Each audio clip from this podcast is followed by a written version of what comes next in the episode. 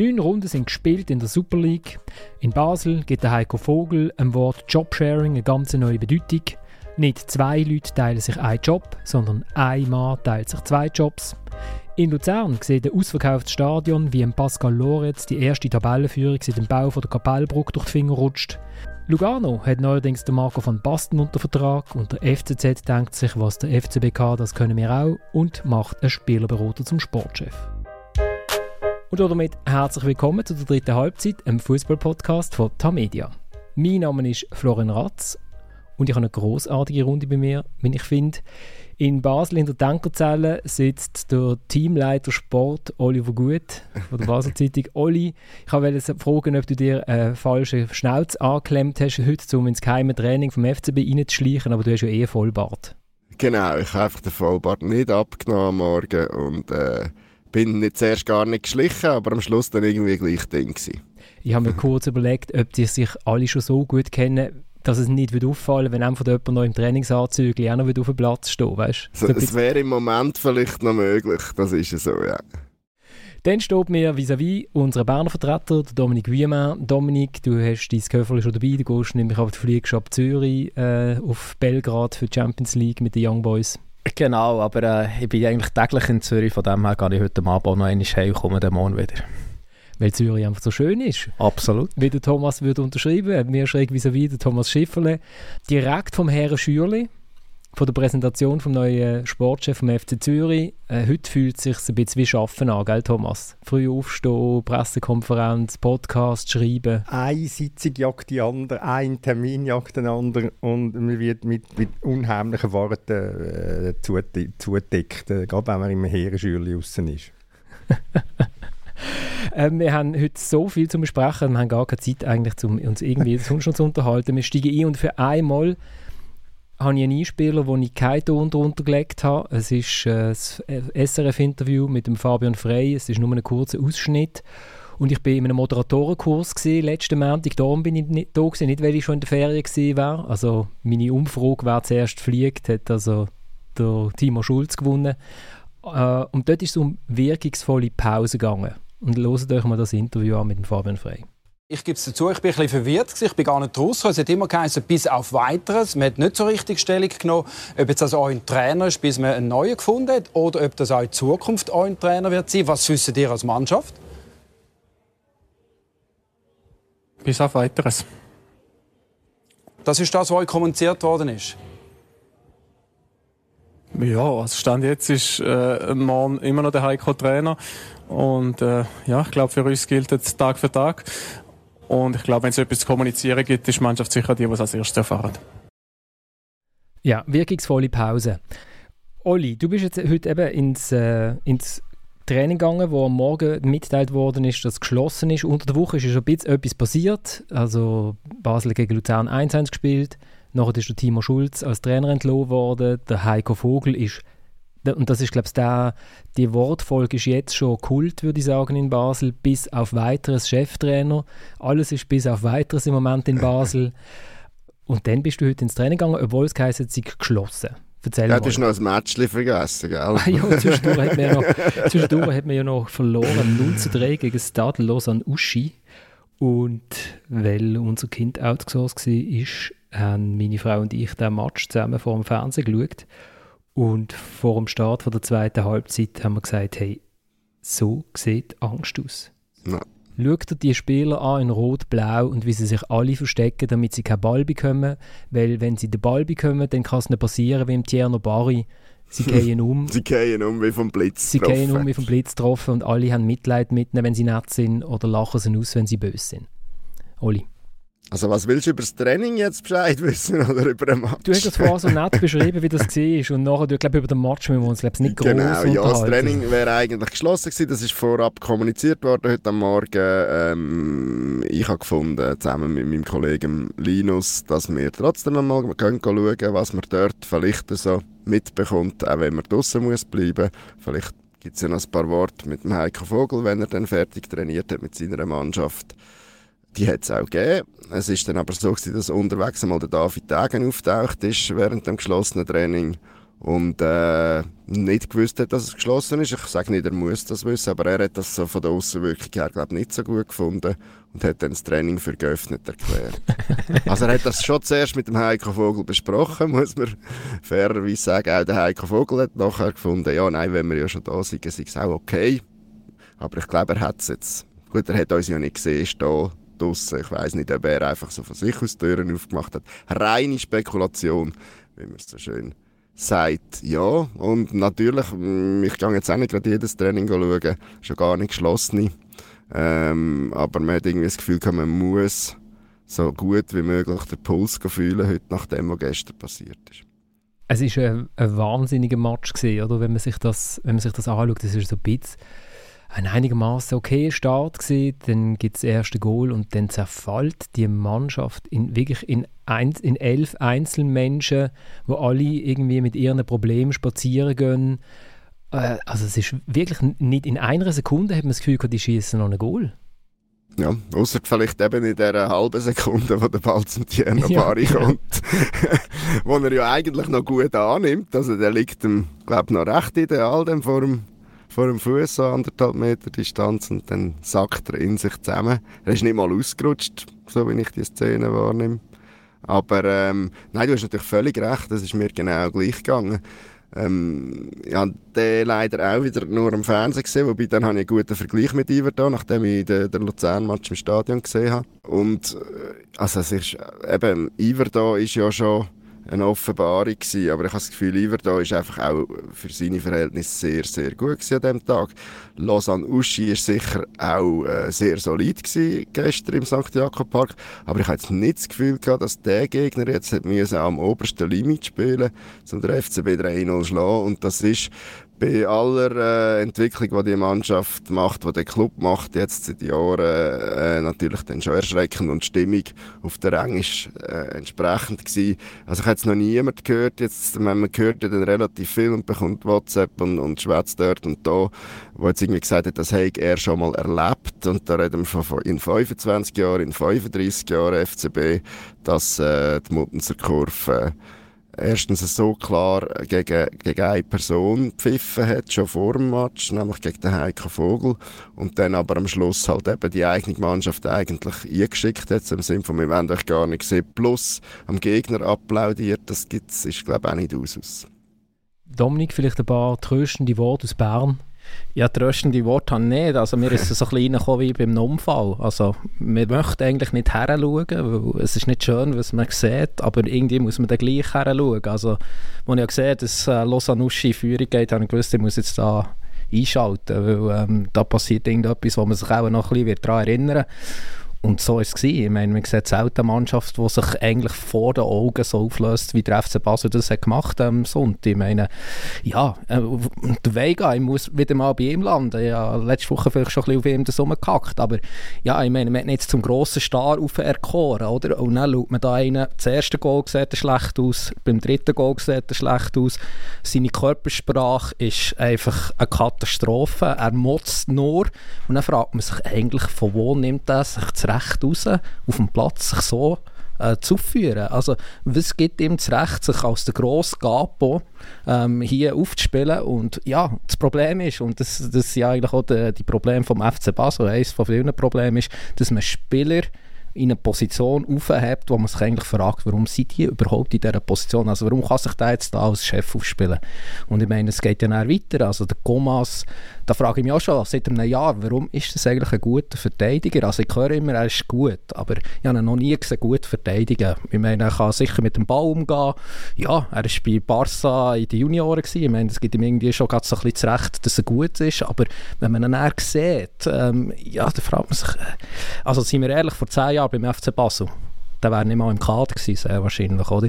Und so geht es auch. X Positionen, X Ausländer, ähm, nichts gegen die ausländischen Spieler, aber die können ja noch gar nicht wissen, um was es geht, oder? Das hat mich auch noch gedacht, als ich irgendwie an die Auflösungserscheinungen gesehen habe. Habe ich eine Mannschaft gesehen, ja, X Spieler, die neu sind, äh, die, die wissen ja eigentlich gar nicht, um was das geht, sie können es ja gar nicht wissen. Und so ist es dabei rausgekommen. Kein Leben, kein Aufstehen, kein A, kein Zusammensein und nichts. Also es war wirklich tragisch. Gewesen. Ich habe Thomas gesagt, äh, beim dritten Goal hat der Vega eine Körperspannung von einem abgelaufenen Joghurt. Aber ich glaube, man muss jetzt nicht auf einzelne Spieler umhacken. Es könnte ja sein, dass das Problem ein bisschen höher als äh, auf dem Spiel, auf Spielfeldniveau angesiedelt ist, Thomas. Das ist sicher so. Wobei, noch schnell eine Bemerkung zum, zum Dominik im Eingangsstatement quasi, wo, wo so ein bisschen suggeriert von Fremdschämen. Ich habe es grossartige Unterhaltung gefunden. es, ist, es ist so etwas von schlecht gewesen und, und, und es ist vielleicht jetzt ein bisschen zynisch, was ich sage, aber es ist wirklich, ich bin, habe, ähm, als neutraler Zuschauer, wenn ich das so bin, mhm. Mhm. Äh, mhm. habe ich da äh, 90 Minuten extrem viel gelernt über, über eine Fußballmannschaft und äh, wie Fans können funktionieren und äh, was der Dominik gesagt hat zum Vega, kann ich unterschreiben. Was er zum Gomas gesagt hat, würde ich auch unterschreiben. Schön äh, habe ich noch gefunden, Arnau Gomas hat dann in der 96. Minute überlegt, gegen wen shooten wir als nächstes? Shit, IB. Okay, noch schnell. Jetzt muss, jetzt, muss ich, jetzt, muss ich jetzt muss ich intervenieren, äh, äh, Florian. Du unterstellst ihm, dass er etwas überlegt hat. Also, man muss auf jeden Fall nicht auf Bern. Also ich muss ganz kurz wegen dem Gomas intervenieren. Sein erstes halbe Jahr in Basel ist gut gewesen dann war er ein halbes Jahr mehr oder weniger verletzt draußen und seither spielt er definitiv nicht mehr gut, da gebe ich euch recht. Du musst, äh, du musst ja deine eigene Berichterstattung rechtfertigen, das ist mir schon absolut klar, äh, äh, Oli. Die Mannschaft, wie gut dass sie zusammengestellt ist, das kann gar niemand wissen, weil die Mannschaft gibt es erst seit vier Wochen, seit vier Matches. Und was sich die Chefs oben rein überlegt haben, das ist der Kernpunkt des Problems beim FC Basel. Und, und dort fährt es Es gibt ja den schönen Spruch, der Fisch stinkt vom Kopf her. Und das ist beim FC Basel genau so. Und ich glaube, man kann Fans manchmal viel vorwerfen, man kann ihnen pflegelhaftes Verhalten vorwerfen und alles zusammen. Aber sie, sind, sie haben manchmal schon ein Gespür für das, was abläuft. Und ich glaube, ihren Zorn richtet sich gegen die absolut richtige Figur mit dem Vogel. Ich habe am Samstag noch mit dem Oli, haben wir noch telefoniert gehabt. Und ich habe jetzt eben im Gespräch, und das du hast Dani auch ähm, gesagt, dass der Vogel mir einfach als intrigante Figur vorkommt. Und ich glaube, das ist sicher ein grosses Problem. Und ich glaube auch, solange der Vogel dort ist, wird der FC Basel nicht, nicht weiterkommen ich sage es so, ich will mich da in, in Sachen intrigante Figur nicht so festlegen. Man hört dies, man hört das, aber was natürlich ist, äh, mit dieser Trainerentlassung nach drei Monaten Timo Schulz, ähm, ist einfach mal die Grundsatzfrage, ist er ein Sportdirektor oder nicht? Weil er hat den Trainer gebracht, er hat relativ schnell offenbar gesehen, dass er den nicht gut findet. Äh, am Schluss haben es dann alle so gesehen. Ähm, und ich meine, man geht nicht einfach einen Trainer nach drei Monaten wieder rausstuhlen, wenn man genau weiss, gerade als David Tag das Thema Geduld äh, begleitet in latent, latent respektive Ungeduld wenn man, wenn man da nicht klare Anhaltspunkte hat und eine Überzeugung dahinter, dass das so muss sein. Wie fest die vom Vogel gestört ist, ist die andere Frage. Wie fest dass das eigene Bild ist vor allen Entscheidungsträgern. Der David Degen wird sich sicher ein stärkeres eigenes Bild machen als beispielsweise äh, das Ehepaar Rey, vermute ich in dieser Frage. aber ähm, Sehr schöne Hinweis gewesen. Weil die halt einfach nicht vom Fußball kommen, aber am Schluss auch die Hand haben, oder? Also, ich meine, die haben schon gewusst, dass sie wahnsinnig viel Angriffsfläche bieten. Ich weiß nicht, ob der Heiko Vogel gewusst hat, dass er mehr Angriffsfläche bietet für einen als vielleicht sogar der David Degen in dem Moment. Aber auch der David Degen hat natürlich äh, das Problem, meine, wenn der Heiko Vogel der falsche Trainer geholt hat, dann äh, hat der David Degen in dem Fall wahrscheinlich den falschen Sportchef geholt. Noch dazu eher, äh, weil der Alex Freyde als Assistent hat wollen, nicht unbedingt, weil er selber gefunden hat, jawohl, Heiko Vogel, das wird noch gut so in den Verbund passen. Hat sich dann wahrscheinlich auch irgendwie überzeugen lassen. Und das muss er sich natürlich ankreiden lassen, wenn er sich darüber beklagt, dass, dass er immer so viel abbekommt. Ich meine, er ist die erste Stimme im Sport in dem, in dem Club. Und dann muss er so entscheiden, äh, wie er es für richtig hält und auch wenn er es vielleicht einmal nicht ganz für richtig hat, muss er genauso die Verantwortung übernehmen. Da, da, da kann er sich nicht daraus herausstellen. Ich glaube, das, macht er, das macht er aber auch nicht, der Degen. Das, das macht er nicht, nein, aber, äh, aber eben, äh, vielleicht muss er, vielleicht geht er sogar zu wenig konsequent manchmal sein Weg. Gerade jetzt in den letzten paar Monaten, seit der Heiko Vogel, oder seit die Geschichte Heiko Vogel irgendwie angefangen hat. Und ähm, da ist jetzt die Frage, wie findet er auf den Weg zurück? Aber Oli, du hast jetzt gesagt, ähm, der David Degen findet es, ähm, dass er immer wieder sein, äh, sein Fett wegbekommt. Aber ich mhm. habe jetzt sogar gestaunt in den letzten Tagen. Es hat sich alles, auch heute wieder, denke ich, es tut sich alles auf einen Heiko Vogel konzentrieren. Zum Teil sicher auch zu Recht, aber schlussendlich, ich meine, er hat den Vogel installiert, er ist der genau. Chef über dem Vogel. Ähm, ich meine, sind wir ehrlich, also äh, all die Transfers, also die tragen die Handschrift von David Degen, nicht vom Heiko Vogel und so weiter. Also er ist ja mindestens genauso verantwortlich in dieser Situation, aber überall, wo man liest, ist immer Heiko Vogel, ja, Heiko Vogel, aber, Heiko Vogel. Aber das, das, das stimmt, aber es, es, es geht um den Trainer. Es geht jetzt um den Entscheid vom Trainer, die Entlassung genau. vom Trainer und die ist sicher wesentlich auf dem Mist vom Vogel gewachsen und das Problem ist eben auch, wenn du die Pressekonferenz geschaut hast am letzten Freitag, wo das erklärt worden ist, angeblich erklärt worden ist, was man entlassen hat, ähm, der Degen ist dort ehrlich übergekommen. Also er hat, er hat wirklich gezeigt, es, es macht etwas mit dem. Der Vogel ist auch ehrlich übergekommen. Er ist nämlich genau so übergekommen, wie er auf mich wirkt sehr, sehr selbstgefällig. Und ich meine, in dem Moment, wo er einmal am, am, am, am David Degen sagt, das musst du nicht beantworten. Gut, das ist eine Frage, glaube vom Oli, dann würde ich es möglicherweise verstehen. Ähm, das, das geht nicht, dass du deinem, dass du deinem Präsident vor, aller, vor einer ganzen Runde vor, vor, vor der Öffentlichkeit ins Wort fällst. Das machst jetzt du aber nicht. Ja, ich glaube, es hat, es hat sogar noch eine andere Ebene, weil der Satz ist, schon er sagt, ähm, ich als die Anwalt würde empfehlen, die Frage nicht zu beantworten. Wenn man es ein paar Mal anschaut, hört man es. Und es ist natürlich als Joke gemeint. Und es ist die völlige der Heiko Vogel sitzt bei einer Trainerentlassung mit dem gleichen Gestus dort wie nach einem 2 zu 1 Heimsieg gegen Manchester United und haut seine Sprüche raus, so wie er damals gesagt hat, an einem guten Tag macht er da rein über einen Lattenschuss von äh, Markus Steinhöfer ans eigene Goal und das ganze Stadion biegt sich vor Lachen. Hockt er jetzt dort und findet Donald Joke und er sagt auch ein, äh, eine Frage von einem Journalist, ich weiß nicht, ob es vom Chef Baltomia war, warum das nicht David Galat zum Beispiel als Cheftrainer macht und David kann nicht, weil er, weil äh, äh, die Lizenz noch nicht hat. Äh, dann macht er auch einen Witz, oder? Völlig unpassend, während dass der, der Dave seine Grabesmine zur Schau trägt oder sie vielleicht auch fühlt, er hat sie zumindest gut verkörpert, ist der Heiko Vogel da oben und, und ist Showman. Und wenn es gut läuft, ist das mega lustig. Und wenn es schlecht läuft, kommt es extrem schlecht an. Und äh, ein guter Freund von mir, Patrick Künzle, Leiter Regionaljournal Basel, hat nachher auf X, formerly known as Twitter, geschrieben, ich als Heiko Vogel würde mir die Pressekonferenz, Entschuldigung, Benjamin Schmidt, Medienkonferenz nochmal anschauen auf Video und mir überlegen, will ich so überkommen. Und als ich gehört habe, wie pfiffen worden ist, als er ins Stadion gelaufen ist, als ich gehört habe, wie, er, wie, er, wie pfiffen worden ist, als er zur Pause aus dem Stadion gelaufen ist, weil zuerst ist er so ein bisschen pfiffen worden für die Mannschaft, aber es war eigentlich immer noch alles sehr nett, finde ich. Äh, und dann ist der Heiko Vogel rausgelaufen und dann ist richtig gepfiffen worden. Und ich glaube, das hat ihn überrascht. Ich glaube, er hat das Gefühl gehabt, er ist schon bei der Entlassung, ist er der lustige Heiko Vogel gewesen. Niemand hat es begriffen damals, dass er entlohnt worden ist, extern, intern schon. Ähm, aber wir damals als Medien auch nicht. Wir, sind dort, wir haben das nicht geschnallt, wir haben das auch intern nicht. Ich weiß es damals, hat dort noch über den FCB geschrieben, eng, hat das wirklich nicht mitbekommen, was dort alles gelaufen ist. Dann führt er in den Conference League Halbfinale ist nochmal, kann nochmal der Held sein, oder? Auf dem, auf dem Feld mit den Spielern jubeln und vor den Fans klatschen. Und ich glaube, er hat das Gefühl er kommt nochmal als Held zurück. Es ist mir jetzt gerade äh, etwas in den Sinn gekommen, weil du jetzt gesagt hast, ja, wie man unterschiedlich wirkt, manchmal mit den gleichen Sprüchen. Oder? Der, der Rolf Ringer ist am, ich weiß gar nicht, welches Jahr das war, ich glaube 95 ist er Trainer geworden beim VfB Stuttgart. Und der Rolf Ringer war so, gewesen, wie er war, locker flockig und hat bei den Pressekonferenzen, bei der ersten vor allem, seine Sprüche rausgehauen.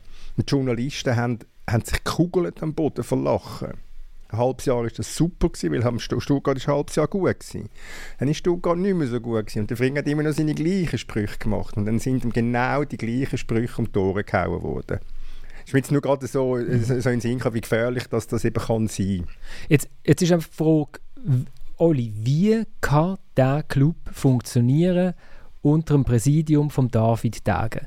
Weil natürlich, jetzt ist der Heiko Vogel im Visier, aber das Ganze hängt doch am David Degen.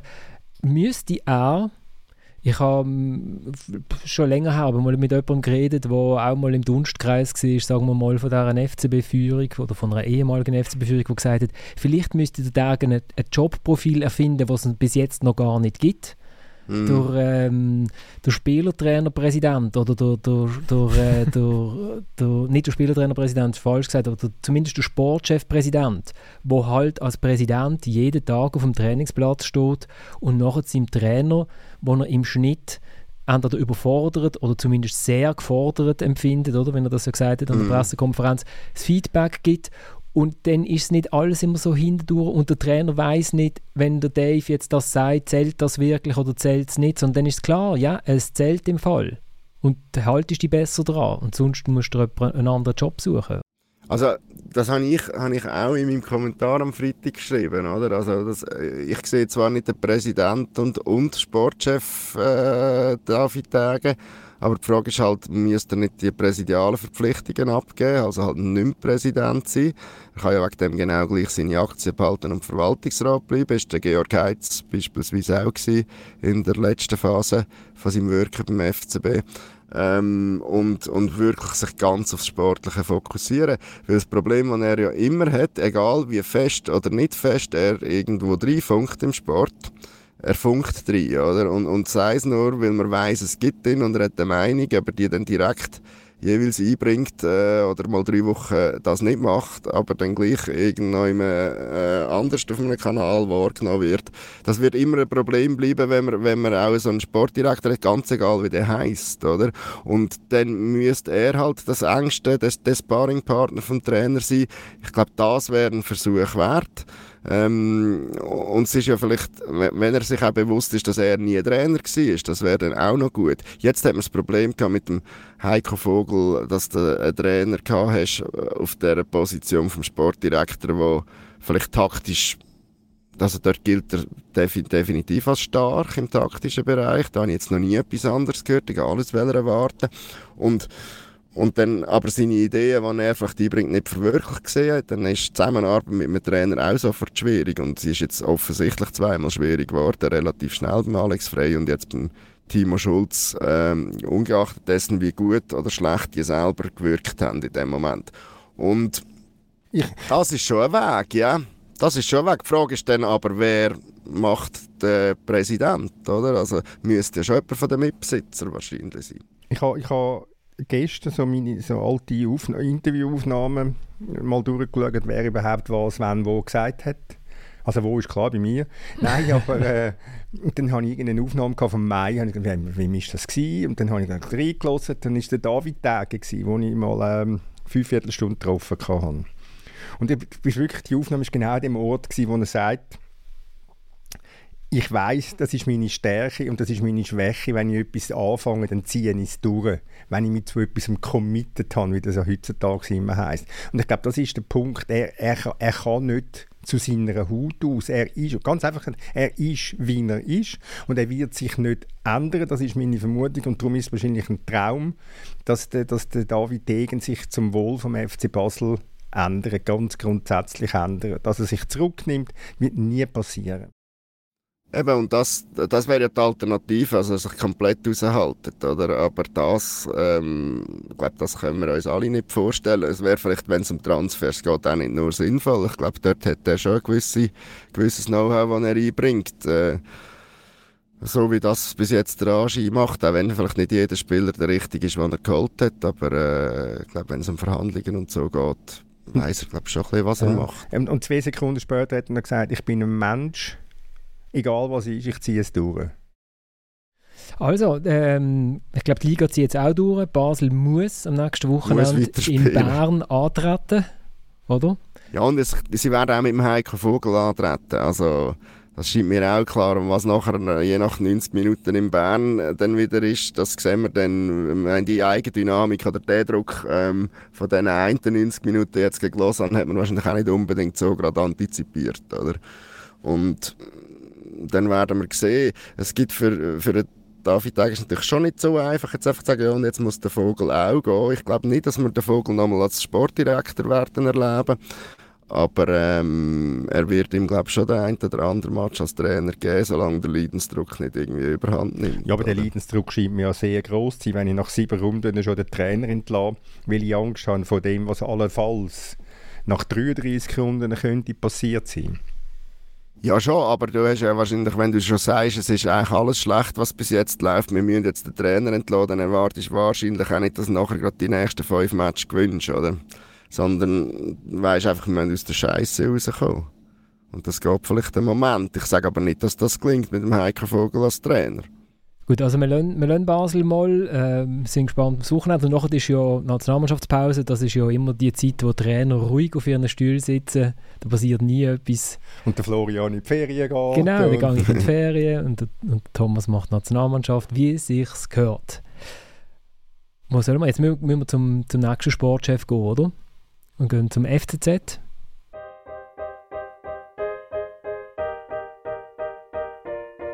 Es war schon immer auch mein Wunsch und Traum, mal in einen Club zu gehen und, und können Verantwortung übernehmen, Verantwortung tragen für den sportlichen Erfolg, aber auch können Sachen entwickeln, gemeinsam in einem Team. Die Emotionen auch wieder spüren, die ich als Fußballer hatte, das habe ich sicher schwer vermisst. Und ich freue mich sehr. Es ist eine neue Herausforderung, die will ich äh, anpacken und äh, freue mich sehr darauf.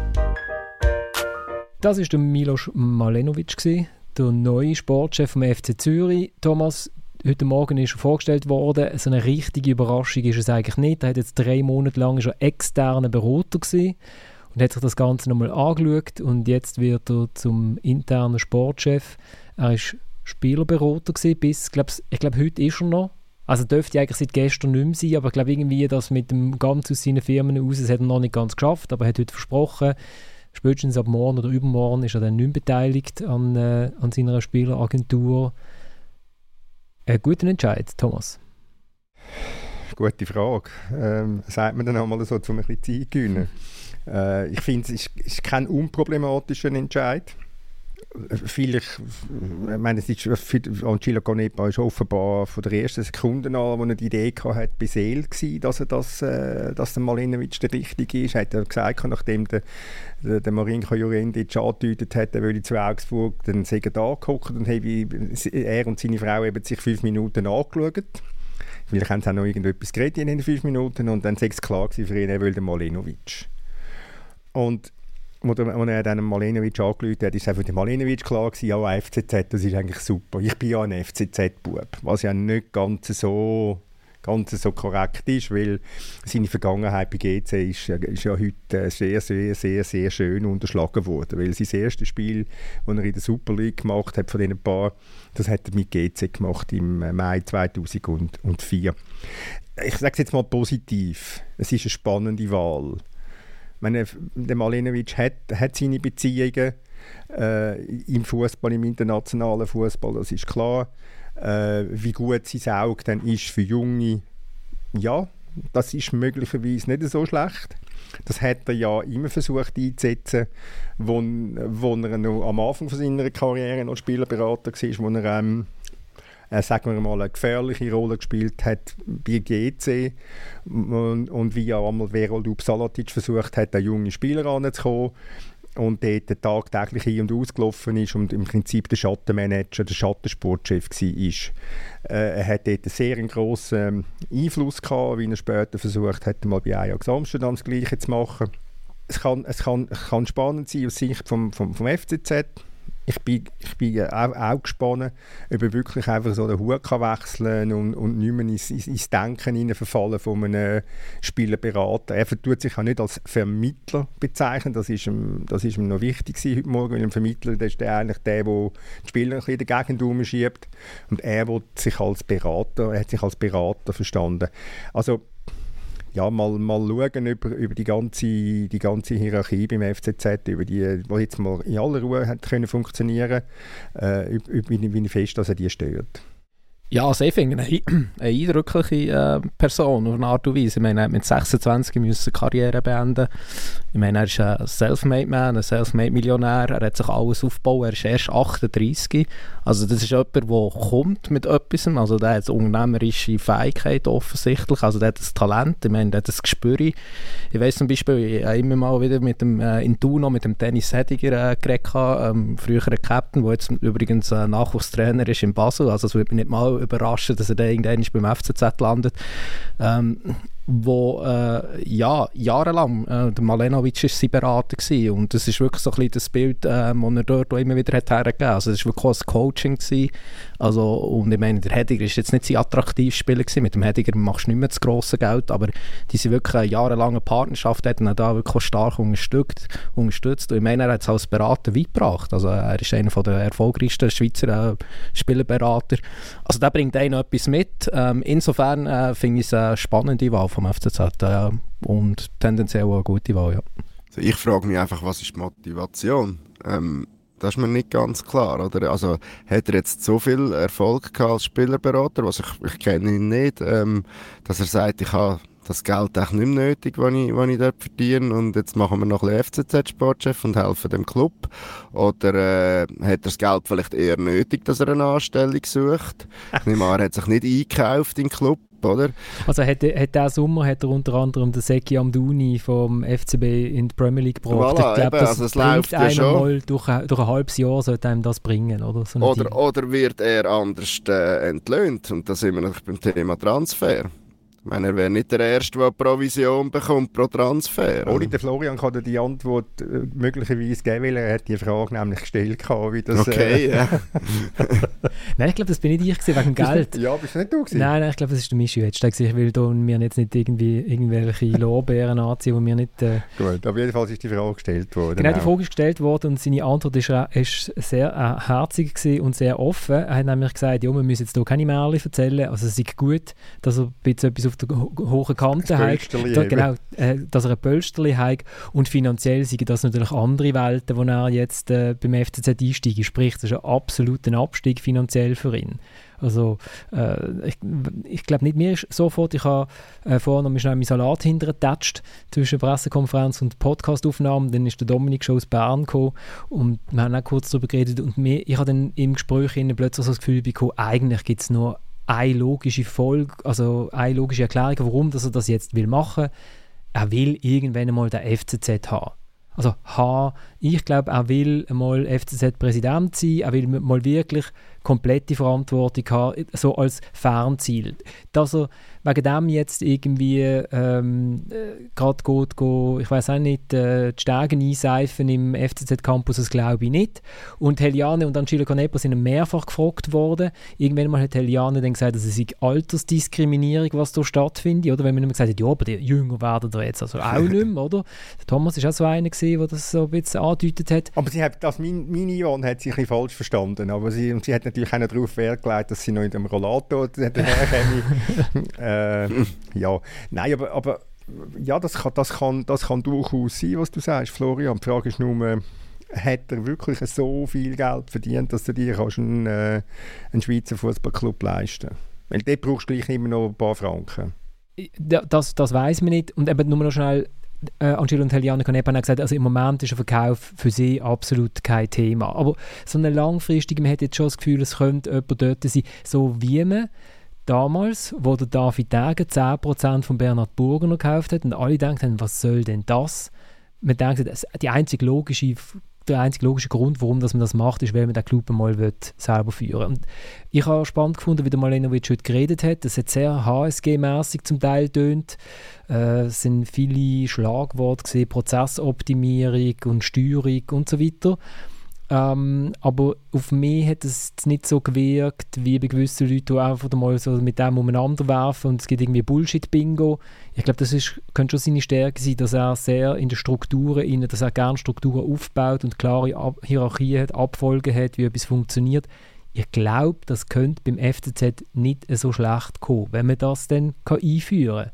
Weil das ist ja dann die andere Frage. Ja, gut, also der Ganepa hat zumindest nicht den Eindruck gemacht, als würde es verhindern, sondern er hat sie genau die Richtung, in die Richtung erklärt. Immer entwickeln, Abläufe, äh, Abläufe optimieren, Nachwuchs, den Nachwuchs stärken, besser ausbilden und, und, und. Also das, das geht sicher, in die, geht sicher in die Richtung. Aber eben, ob er genug Gespräch hat, um den Club mal eines Tages zu übernehmen, ist dann wieder eine andere Frage. Aber, aber Aktien hat er noch keine gekauft, oder?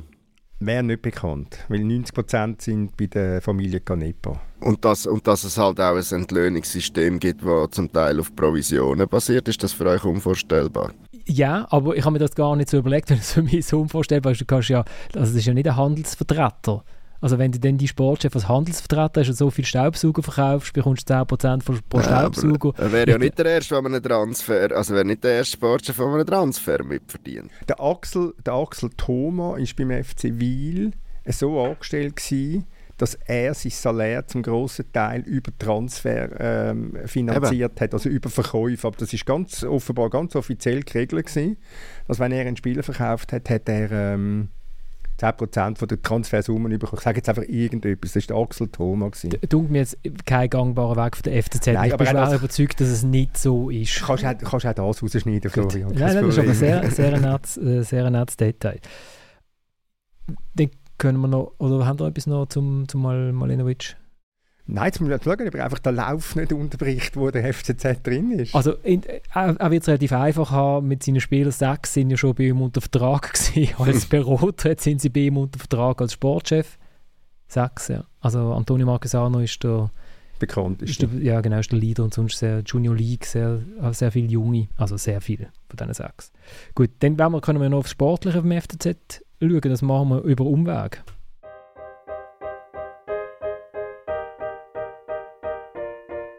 3-0 äh, sind drei Schüsse von Zürich, also extrem effizient. Für mich wieder ein absoluter Meisterform wie vor zwei Jahren. Unglaubliche Energie, unglaubliche Physis, unglaubliches Selbstvertrauen. Und äh, ja, wir haben alles probiert, haben uns dann noch belohnt mit dem Villigers äh, Anschlussgoal. Aber es braucht einen Tag für uns. Äh, für mich eine Niederlage, die man sehr einfach abhocken kann, weil einfach Zürich äh, den Sieg verdient hat. Das ist der Blue-Experte Mario Frick. Äh, nein, das ist der FCL-Trainer Mario Frick. Gewesen. Nach dem 1 zu 4 von seinen Luzern. Auf Luzern kommen wir dann auch noch. Aber noch schnell auf der FCZ äh, sportlich. Ich habe einen neuen Sicherheitschef vom FCZ, ähm, Herr Matschi, geschrieben unter der Woche. Ich ging eigentlich schwer davon aus, dass ich wieder mal über einen Meisterbericht, ich denke eigentlich unter, ich mich nur Debakel und Meistertitel, dazwischen mich ist eigentlich nicht, da hat es mir damals noch nicht geglaubt, aber der Lauf ist schon eindrücklich. Ja, er ist eindrücklich. Das ist, es ist sicher mehr, als man, als man also jetzt mal, als ich erwartet habe. Also ich hätte der FCZ nicht nach neun Spielen vorne gesehen, gut, IB hat ein Spiel, ein Spiel weniger ausgetragen.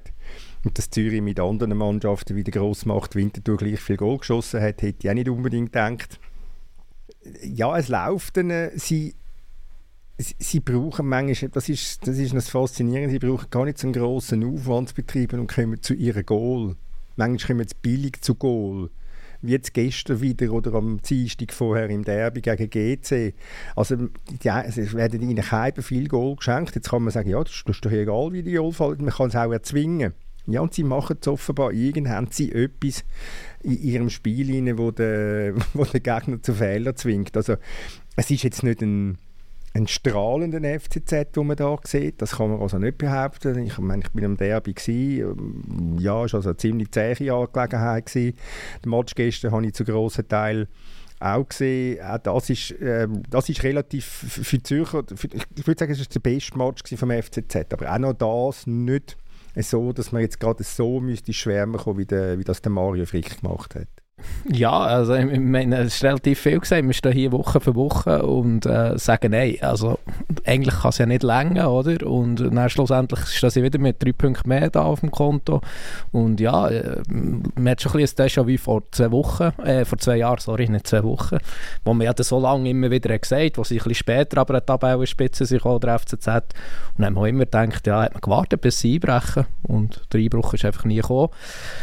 Und trotzdem, ich bleibe dabei, ich, sehe einfach zu wenig Substanz in dieser Mannschaft, ähm, ganz ehrlich, also immer wieder, also sie haben ja wirklich in jedem Match haben sie wieder die Goal, ja, sie haben jetzt einfach aktuellen Lauf, äh, das ist auch gut, ähm, ich, es spielt mir sicher auch noch ein bisschen Karten, das Konkurrenz, also strahlend, du hast gesagt, der FCZ ist nicht strahlend, ja strahlend ist kein Team in Schweiz aktuell, gar keins, also das überzeugt ja keins nachhaltig, immer wieder, wenn man denkt, ja St. Gallen schlägt IB unter der Woche, ja, dann gehen sie auf Iverdon verlieren dort. Äh, Lugano verliert mal, jetzt gewinnen sie wieder zweimal. Äh, IBE äh, hat Mühe, überzeugt nicht so richtig. Also strahlend ist ja wirklich niemand. Und ähm, ich glaube schon, dass sie eine gute Rolle können spielen können, aber ähm, ja, ich meine, nach letzter Saison ist das schon relativ viel, auch wenn es nicht für den meisten Titel längt, da bleibe ich dabei, das wird sicher nicht. Das hast du aber vor, ne, vor zwei Jahren genau das Gleiche. Können wir all deine Aufnahmen zu dieser Jahreszeit wahrscheinlich nehmen. Aber ich bin auch auf New York, was ich nicht müssen, äh, verteidigen Ja, genau, genau, genau. Also, ich muss auch wieder irgendwie muss wieder irgendwo hergehen. ja, du bist wieder ein halbes Jahr weg, ist gut. Also ich, ich komme jetzt natürlich auch nicht auf die Idee und sage, jawohl, das ist der, der, der äh, Schweizer Meister 2024, wo wir hier sehen, spielen. Aber die Parallelen sind schon zum Teil ein bisschen da. Was auch eine Parallele ist, ist natürlich, äh, IB zwar kein neuer Trainer, aber sie spielen Champions League äh, Gruppenphase. Das haben sie das, damals auch gemacht. Also so ein bisschen die Aufmerksamkeit und die Energie, die das absorbiert, zumindest jetzt äh, bis, bis in Winter rein.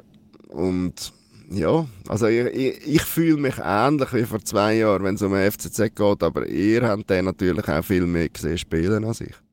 Ich habe auch das Gefühl, der Bo Henriksen wird ein bisschen als Trainer unterschätzt. Vielleicht sehen Sie das auch falsch, aber wenn du jetzt mal so das Resultat anschaust, also er kommt, die Mannschaft völlig am Boden, dann macht er halt das Einfachste, was es gibt. Also in andere Trainer scheitern daran. Ich kann gerade sagen, genau. es ist nicht so einfach im Fall. Genau, er stabilisiert die Mannschaft, die am Boden ist. Äh, dann kommt man in das äh, Saisonende rein einigermaßen, stellt im Sommer ein bisschen etwas um. Für uns Laien wahrscheinlich sieht es zum Teil gar nicht so verrückt anders aus, aber es ist schon offensiv, es ist weniger Führerbölz, die Ball, das sieht man schon, sie, sie spielen mehr.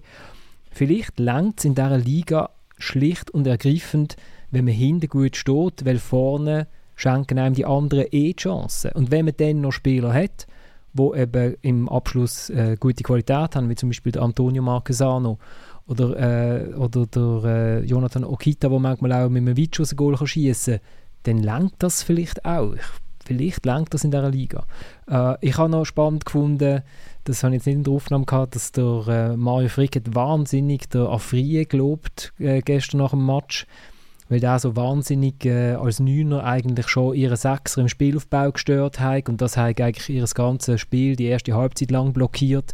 Also der, der, äh, der Bo Henriksen so, so wilder an der, an der Seitenlinie wirkt und so wie der nette Nachbar, der mit den Socken durchs FC, Home of FCZ läuft, äh, ich glaube, er hat schon etwas als Trainer. Ob, ob das jetzt ein großartiger, mega super Trainer für Manchester City ist, das weiß ich nicht, aber für den FCZ was er auch hat, ist ein auslaufender Vertrag. Und das finde ich jetzt auch spannende Personalien, wo jetzt gerade der neue Sportchef, äh, der Malenovic, irgendwann zu lösen hat. Weil, ja, also irgendwie, wenn es so weitergeht, muss man ja da irgendwie finden, wie es ab dem Sommer weitergeht. Ja, Malenovic hat gesagt, man redet bald mit Ziemlich ihm. schnell, ja. Ziemlich schnell, genau. Du, Angelo Canepa hat gesagt, das ist eigentlich gar kein Thema. Weil warum, warum mit einem Trainer über einen auslaufenden Vertrag reden? Aber vielleicht, weißt, hat vielleicht auch mit seiner ganzen Art zu tun, dass man ihn unterschätzt. Wenn du jetzt das Gefühl hast, wir unterschätzen, weil er halt einfach schon sehr über die Emotion kommt, jedes Mal, wenn er auftritt. Man nimmt ja nicht eigentlich das wahr, was er sagt. Also das Analytische, sofern überhaupt etwas Analytisches vorkommt. Aber äh, man, nimmt wahr, man nimmt seine Emotionen wahr, also man nimmt wahr, wie er es sagt. Und das kann, ich wirklich, das kann so durchaus sein, dass er wegen dem nicht als Fachmann ähm, in dem Sinn wahrgenommen wird, in erster Linie. Nicht als Laptop-Trainer, oder? Oder nicht als, als Laptop-Trainer, nein. Aber das ist, auch, das ist aber das ist schon eben, glaubst er, er kennt ja jede Statistik, könntest du jetzt gehen und sagen, Bo Henriksen irgendwie blockt die Schüsse zwischen der 15. und der 30. Minute und ich glaube, er wüsste Lassen uns noch zu Luzern kommen. Luzern hat ja zweimal letzte letzte Woche die Chance gehabt, zum ersten Mal, es ist nicht seit dem Bau von der Kapellbrücke, wie ich im äh, Vorspann gesagt habe, sondern es ist zum ersten Mal seit 2011 alleiniger Leader zu werden von der Super League. Ich glaube, die Aussicht hätte ihnen jetzt nicht unbedingt geholfen. Nein, das ist glaube ich, das grosse Problem wie Luzern. Sie sind in dieser Situation, äh, sind sie also von der Situation sind sie überfordert gewesen. Volles Haus, man redet von dem, man feiert den Lorenz acht Runden lang ab, man, alles zusammen gut. Man ist eine Einheit in, in dem Machtkampf gegen den angebliche Besitzer Bernhard Albsteg.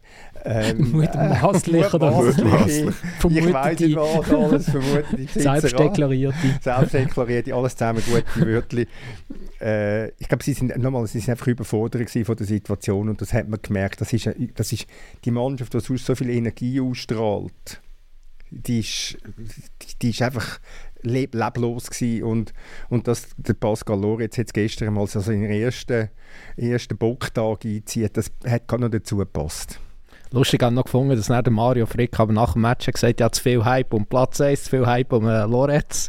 Und ja, ich meine, eine Woche vorher hat er noch wieder mal in den Himmel aufgehabt. Äh, ähm, er hat ihn schon immer wieder, ich meine, er hat ihn ja als Junge ins Goal gestellt und hat ihn gefördert, aber da musste ich schon schmunzeln. Es ist der Anfang von Selbstkritik, weißt du, das muss du so sehen. Ja, und sie haben, auch noch, sie haben doch auch noch von den letzten drei Siegen, ich glaube zwei Siege zumindest nach Meinung Mario Frick äh, so gewesen, dass sie ziemlich viel Glück beansprucht haben, so wie er das glaube selber gesagt hat. Also es zeigt ja schon auch ein bisschen, finde die, ich habe die zwar irgendwie auch noch stark gefunden, aber es zeigt ja schon auch ein bisschen, dass die jetzt wahrscheinlich nicht die Mannschaft sind, die einfach mal 10 Matches in Serie gewinnt. Und Nein, dann, ja, ja, aber die gibt es ja nicht aktuell. Die gibt's, ah, ja, die kommt dann im, im Frühling normalerweise, wobei da haben wir vor zwei Jahren auch schon gesagt und gel schwarz gemeint, gell?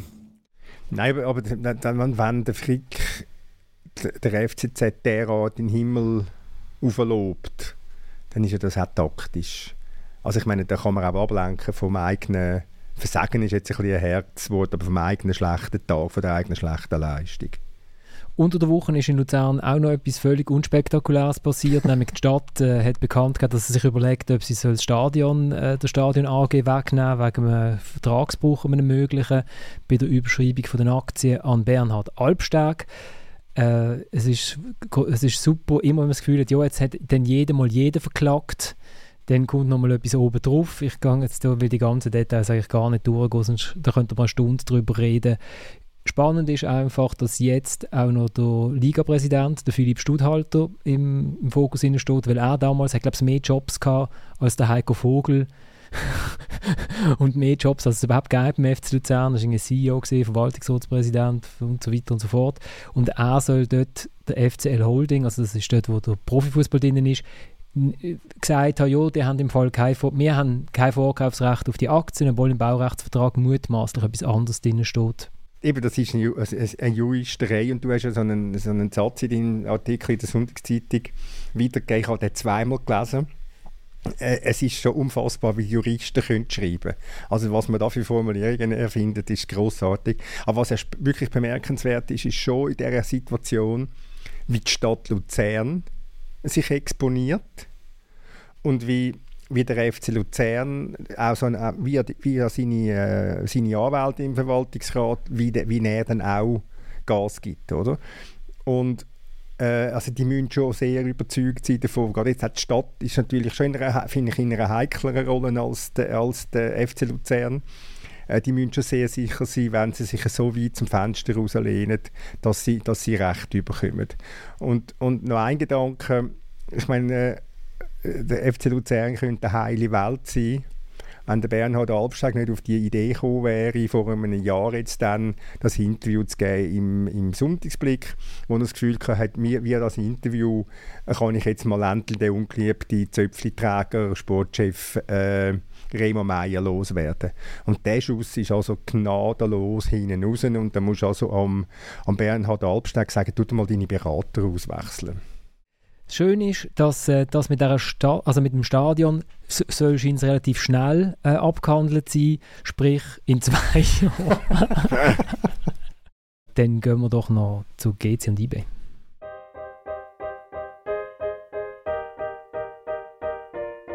Wir haben gewusst, dass es so kommt. Wir haben das gewusst. Äh, wir sind äh, äh, wirklich am Bauen, am, am, am, Aufbauen und das ist äh, unattraktiv. Das ist äh, immer wieder ein, ein Saat setzen, Wasser geben, schauen, dass etwas wächst. Wir sind in dieser Periode und haben jetzt halt äh, eine erfolgslose Zeit, was äh, das Resultat anbelangt. Aber äh, eben die Punkt für Punkt, die Schritt für Schritt, kleine Fortschritte, die wir machen, die sind erkenntlich. Nochmal, wir haben innerhalb von einer Woche gegen drei Spitzmannschaften auf dem Acker müssen spielen und, und wir sind näher dran, als man wahrscheinlich denkt.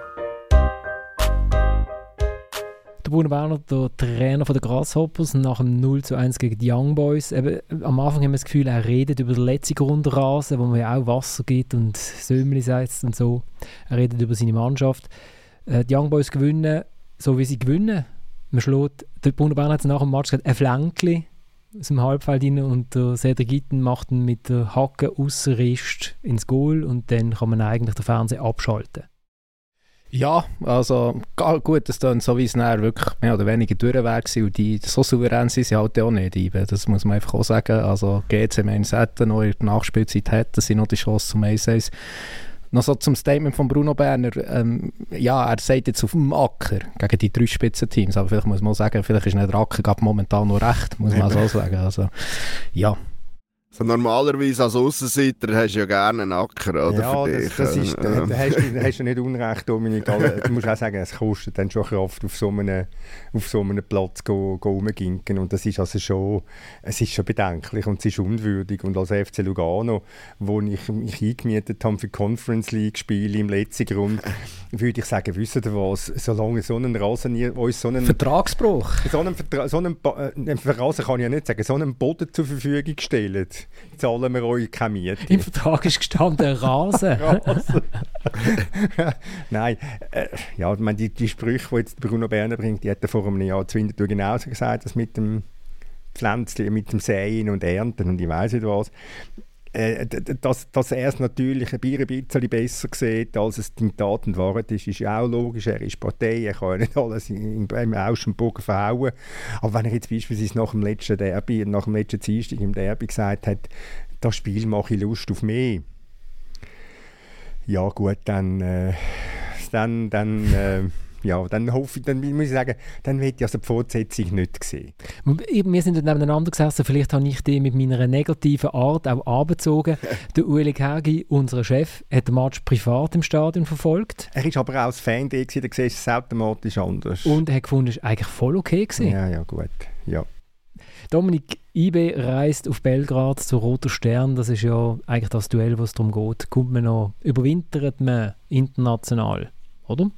Ja, mehr oder weniger. Also es gibt ja dann noch ein Rückspiel. Ähm, ich gehe jetzt auch nicht davon aus, dass Roter Stern äh, sonst noch gegen Leipzig und gegen City sonst noch viele Punkte wird holen. Aber ja, ich meine, das sind die zwei Duelle, die sind extrem wichtig. Ähm, und ja, als IBE reist man sicher jetzt nicht mit dem, mit dem grössten Selbstvertrauen an, sagen wir es mal so. Also die Resultate, die stimmen mehr oder weniger. Also vor einer Woche haben wir auch hier geredet, Lugano, zuerst mal wirklich so ein bisschen eine abgeklärte Leistung. Ähm, wenn man aber dort auch wieder her schaut, äh, Lugano hat dann am Donnerstag gespielt im Europa Cup, IBE schon am Dienstag, also zwei Tage länger ein Pause gehabt. Lugano war dort schlecht ins Spiel, gewesen. der Match war vor der Pause entschieden und durch fertig. Und dann gehen sie auf St. Gallen, ähm, kommen da wieder mit einem Traumtor übrigens äh, zur Führung, der Elia dann, jetzt dritten gegen GC.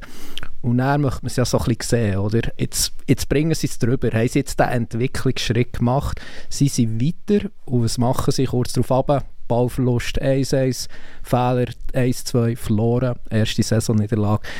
Also das IBE, sie überzeugen einfach aktuell nicht. Ähm, das merken sie ja selber auch. Also ich meine, jetzt GC, der, der Sieg ist ein gutes Resultat. Auf dem, auf dem Boden musst du einfach dort am Samstagabend hergehen, gewinnen, fertig abreisen und das haben sie gemacht.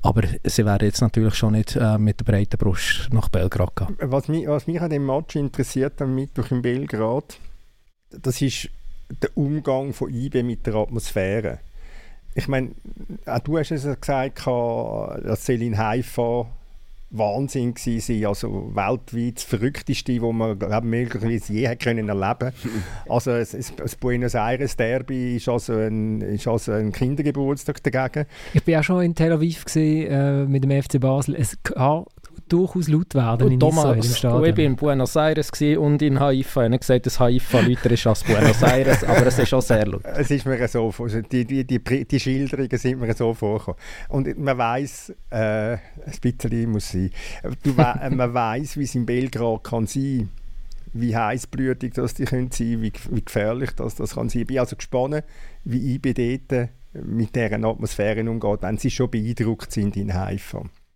Nein, also Haifa habe ich gefunden, sie sind nicht so beeindruckt, weil ja dort habe ich wirklich gefunden, du bist dort, äh, du hast es ja sehr schlecht gesehen, ich habe gefunden, sie haben dort mehr oder weniger das Resultat geholt, das sie braucht, sie sind sehr solid in diesem Match. Also da habe ich gefunden, sie haben eine reife Leistung gezeigt für ein schwieriges Auswärtsspiel. Aber ja, ich bin insofern bei dir, dass das, äh, das wird natürlich sehr unangenehm am Mittwoch. Ich bin wirklich, äh, ich bin wirklich gespannt, weil ich selber bin noch nie war, aber man hört ja wirklich sehr viel, wie es dort ist. Und ich freue mich darauf, das zu sehen und bin wirklich gespannt, wie sie jetzt wieder reagieren in dieser Situation, weil ja, wenn sie verlieren, ähm, da bist du schon sehr im Hingentreffen. Aber der erste Match in der Champions League ist, sie haben verloren, sie haben auch zu Recht verloren, sie haben aber gegen eine, eine Mannschaft verloren, die äh, zwei, drei Lohnklassen drüber ist. Ist ein bisschen wieder mal Lenovic zum Sportchef vom FCZ, oder, äh, mit dem bisherigen Einkommen. Aber das ist ein guter Auftritt gewesen, wo man das Gefühl hat, ja, natürlich individuell wirst du da Probleme haben in dieser Gruppe, aber die Mannschaft ist parat für die Match. Die, die, nimmt die Match an und auch wenn sie in Rückstand geraten, können sie nochmal etwas, etwas machen. Also ich habe dort, IBE hat mir dort eigentlich gefallen, also, weil ich auch darüber schreiben natürlich, aber trotzdem. Ja, sie haben so gefunden. Also ich meine, schlussendlich, also nach einer Viertelstunde hat man ja wirklich Angst müssen haben. Aber eh, wie sie da auch wieder sind zurückgekommen ähm, und lange in diesem Spiel waren, natürlich sind sie glücklich und so weiter. Aber eben, also ich habe mal geschrieben, also irgendwie äh, der Kader äh, von, von Leipzig hat über 400 Millionen Marktwert, IBE hat irgendwie 50 äh, Millionen. Also wie IBE irgendwie Lausanne Uschi muss schlagen und Iverdon muss schlagen. Ähm, muss halt der Leipzig auch einbeschlagen. Das ist einfach ein logisches Resultat und ich habe auch gefunden, sie haben sich dort äh, relativ gut geschlagen. Ich bin dann gespannt, wie sie sich am Sonntag schlagen wo ja dann der FC Basel auf Bern geht. Im Normalfall ist das eigentlich meistens eine klare Sache für IB. In der Vergangenheit hat oft der FCB noch am Donnerstag vor Europa Cup gespielt und ich bin sehr froh, dass jetzt mal die Voraussetzungen eher ein bisschen anders sind. So wie der FCB zwar im Moment Zweig ist, äh, gebe ihm nicht wirklich eine Chance, wenn ich überlege, dass von den letzten sechs Spielen in Bern er fünf verloren hat und nur ein Unentschieden gemacht hat. Aber ähm, es ist schon mal eine Ausgangslage, wie man zumindest zu Basel wegen dem nicht kann jammern Und für IB ist es noch schwierig, oder? Also von der feurigen ähm, Champions League äh, Hymnenatmosphäre gegen einen kleinen Abstiegskandidat. Das sind eben dann die Matches, wo es sich zeigt, ob man den Charakter hat, dass man, ob man auch noch gegen den FCB in die Hose steigt oder ob man das schon ich meine, das ist ja wirklich das Problem vom FCB in der aktuellen Situation. Ich meine, alle Gegner riechen jetzt das Blut. Also ich meine, ja, IB... Gut, IB jetzt schon vorher, also. Ja, das absolut. und ich meine, der Rahmen wird wieder gross sein. Also ich meine, ja, und die, die, die wollen einfach nichts anderes als der FCB noch gerade ein bisschen mit drei, vier Goal tiefer in Krise zu schießen. Und ja, ich meine, es ist leichter als äh, Lausanne im Tabellenende zu sein als, als FC Basel. Damals, ich glaube, damals werden sie den Fokus gleich äh, stärker auf Belgrad haben ich jetzt mal so das Gefühl, als Gut, also, also lasst uns das, das können wir, dann könnt ihr dann nächste Woche besprechen, wenn ich in der Ferien bin. Ich würde noch ganz kurz zu einem Trainer kommen, auch nur ganz kurz, der beweist, dass man durchaus kann irgendwie 34 Bewegungen, Kadermutationen haben und äh, ab und zu ein Match gewinnen Ja,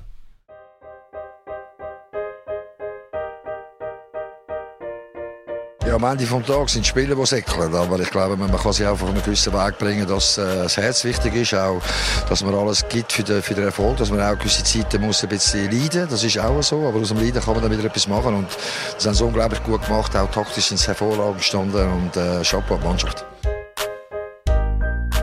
Das ist der Marco Schellibaum, der Trainer von Iverdon. Und es ist ja lustig, oder? Man schaut auf Basel und denkt, das ist eine Ab Entschuldigung, die Söldnertruppe. Man schaut auf Iverdon und das ist genau das Gleiche, zusammengemischt, irgendwie so wie mit dem Schüttelbecher. Man hat irgendwelche Namens, äh, Ländernamen drin und rausgezogen und von dort haben wir dann jemanden geholt. Und es ist ja nicht nur gut gelaufen, also im Göpp ist man bei Rapperswil ausgeschieden. Und doch der Match gegen St. Gallen, Iverdon gewinnt verdient, hat schon gegen Basel verdient gewonnen. Inzwischen bölzen sie ja den Ball nicht einfach nur führen, die lösen sich gegen St. Gallen aus dem St. Galler Pressing raus mit ganz gutem Ballbesitz Ballstaffette, bis sich das Pressing auflöst von St. Gallen und dann kommt der Steilpass und das mehrfach. Also das war eindrücklich. Gewesen. Und Thomas, du hast ja Marco Schallibaum besucht in Yverdon. Ich habe ihn letzten Freitag getroffen, bin lange mit ihm zusammengesessen und habe ihm dann gesagt, hast du übrigens schon gehört, zu Basel ist der Trainer entlassen worden und er hat dann nur den Kopf geschüttelt. Nein, ich habe ihn nicht gefragt, wie macht man denn das? Ich meine, ihr habt, äh, ihr habt gleich viel Umbruch, einen gleich grossen Umbruch hinter euch wie GC und, und, äh, und Basel. Und natürlich kannst du sagen, die Ziverdon ist vielleicht ein bisschen einfacher, da schaut man nicht so genau an, man erwartet vielleicht auch nicht so wahnsinnig viel. Aber es ist schon offenbar schon so, also so hat er das erzählt, dass die amerikanischen Besitzer also schon sehr, sehr ehrgeizig sind und dass das ab Sonntag nach dem Rapperswil-Match im Göpp hat er gesagt, das sei also sehr unangenehm gewesen. Also die Kontakte mit den Amerikanern und Mails, die sie geschrieben haben, das sei also... Relativ direkt. Das sei also kein schöner Sonntag gewesen. Also das zeigt mir die, die, die, die Wand, also die, die zumindest mal, wenn jedes Mal mit dem der, der Jeffrey Sohn das hörst oder mit dem redest, dann, dann ist da irgendwo ist ein, ist eine Entschlossenheit dahinter. Also die sind, der ist präsent, die haben offenbar ein bisschen Geld, die wissen, was sie machen, weil sie mal drei Jahre in Estoril waren, in Portugal und sie haben ein gewisses Netzwerk. Und ich habe nicht gefragt, woher haben denn all die Spieler? Wenn ich da anschaue, irgendwie dritte, die dritte Liga in Italien, zweite Liga, vierte Liga Spanien und U21 Liverpool und so, dann ist das offenbar einfach denen ihres Netzwerk wo, wo, sie jetzt, wo, wo sie jetzt dazu, äh, wo sie jetzt, äh, äh, Zugriff haben. Und du, du musst sehen, der Schari Baum hat natürlich schon eine gewisse Erfahrung in dem, in dem Geschäft. Man, der, ist, der ist seit äh, was ist Ende, Ende 90er Jahre ist der, ist der Trainer auf, der, auf den höchsten Stufen.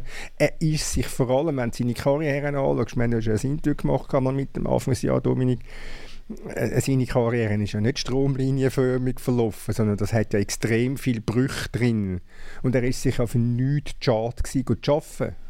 Oder? Also wenn er bei Servit rausfliegt, dann geht er nachher, glaube ich, irgendwie zu Concordia oder irgendwie so. Also es ist ihm völlig egal. Er will einfach arbeiten. Und ich glaube, das ist so ein das Arbeitsethos, das er hat und auf die Spieler kann übertragen Und du hast halt wirklich, wenn du das am Match gestern wieder gesehen hast, da hat es wirklich zwei, drei drin, die können also richtig gut shooten. Wirklich shooten. Aber ich glaube, bei der FCB kommt er nicht mehr in Frage, oder? Hast du schon mal gesehen? Ich möglicherweise, ich glaube, ich sage es jetzt mal zurückhaltend, solange ein Präsident dort im Amt ist, der jetzt im Amt ist, schwer vorstellbar. Gut, also dann lassen wir doch das. Äh, die Wintertour hat 2 zu 3 noch verloren gegen Lugano. Vielleicht. Äh, willst du noch einen Satz, willst du noch einen Satz geben? Ich dachte, man könnte um das herumgehen. Und auch St. Gallen kann man, kann man reinnehmen. Dass St. Gallen, glaube ich, einfach mal Punkte abgeben kann. Wenn sie gar nicht mehr auswärts reisen Sie verlieren ja eh oder gewinnen einfach nicht.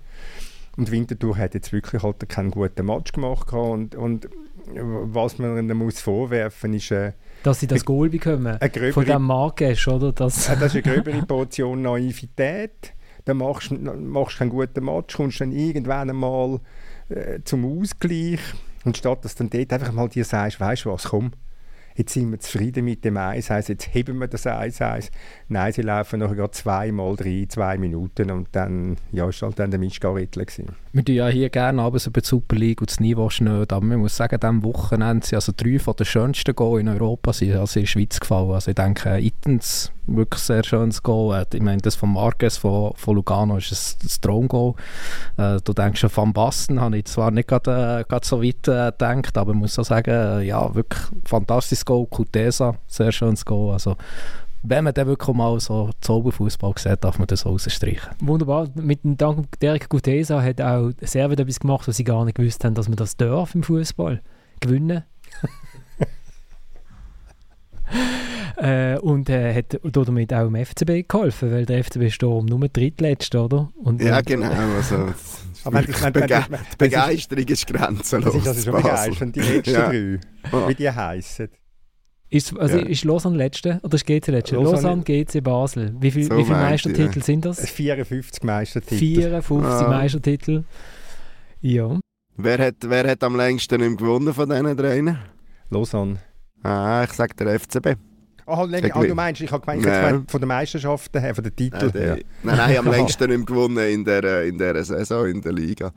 Meine, der FCB hat am, was ist, glaube der letzte Julitag oder der zweitletzte Julitag, wo er Winterthur geschlagen hat. Es war ein schöner Juli. Und gegen die anderen zwei hat er ja nachher verloren, was gleichzeitig, glaube ich, dürfte denen ihre letzte Sieg sein. Sie müssen sie ja mathematisch. und die einzigen, oder? nicht nur die letzten, Ja. sondern auch die einzigen. Auch die einzigen. Genau, und der FCB, das haben wir, ähm, sorry, weil ich halt jetzt aus Basel angereist bin für den Podcast, schön ist ja auch, dass er den Hattrick geschafft hat. Oder? Er hat Gegen alle Aufsteiger Absteiger, äh. Aufsteiger, oder wie? Genau, gegen Ja. jeden Aufsteiger hat er verloren. Und darum nur zwei davon daheim. Und darum gibt es nur ein Lied, wo wir damit können aussteigen können. Es ist geschrieben worden von Peter Felix und FCB-Fans. In einer Woche ist der Thomas so der Gastgeber und ich freue mich total, dass ich dann mit dem Rüebli rüsten ähm, in Graubünden kann, kann das hören. Ich danke vielmals fürs Zuhören und fürs Mitschwätzen. Ciao zusammen. Stadion ist schon übervoll, der FCB greift an. Und jeder Peppi schreit schon, was er kann.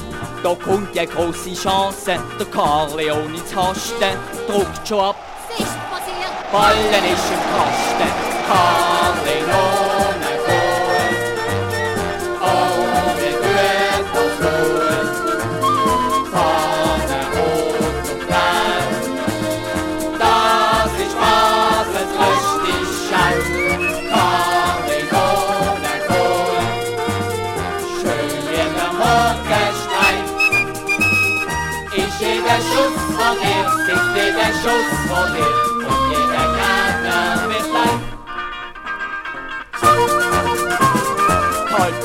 schon bald vorbei, die Stimmung ist ganz groß. Da kommt eine feine Flanke, der FCB zieht los. Über die Mittellinie, der Carleone Kasten, druckt schon ab. Ballen ist im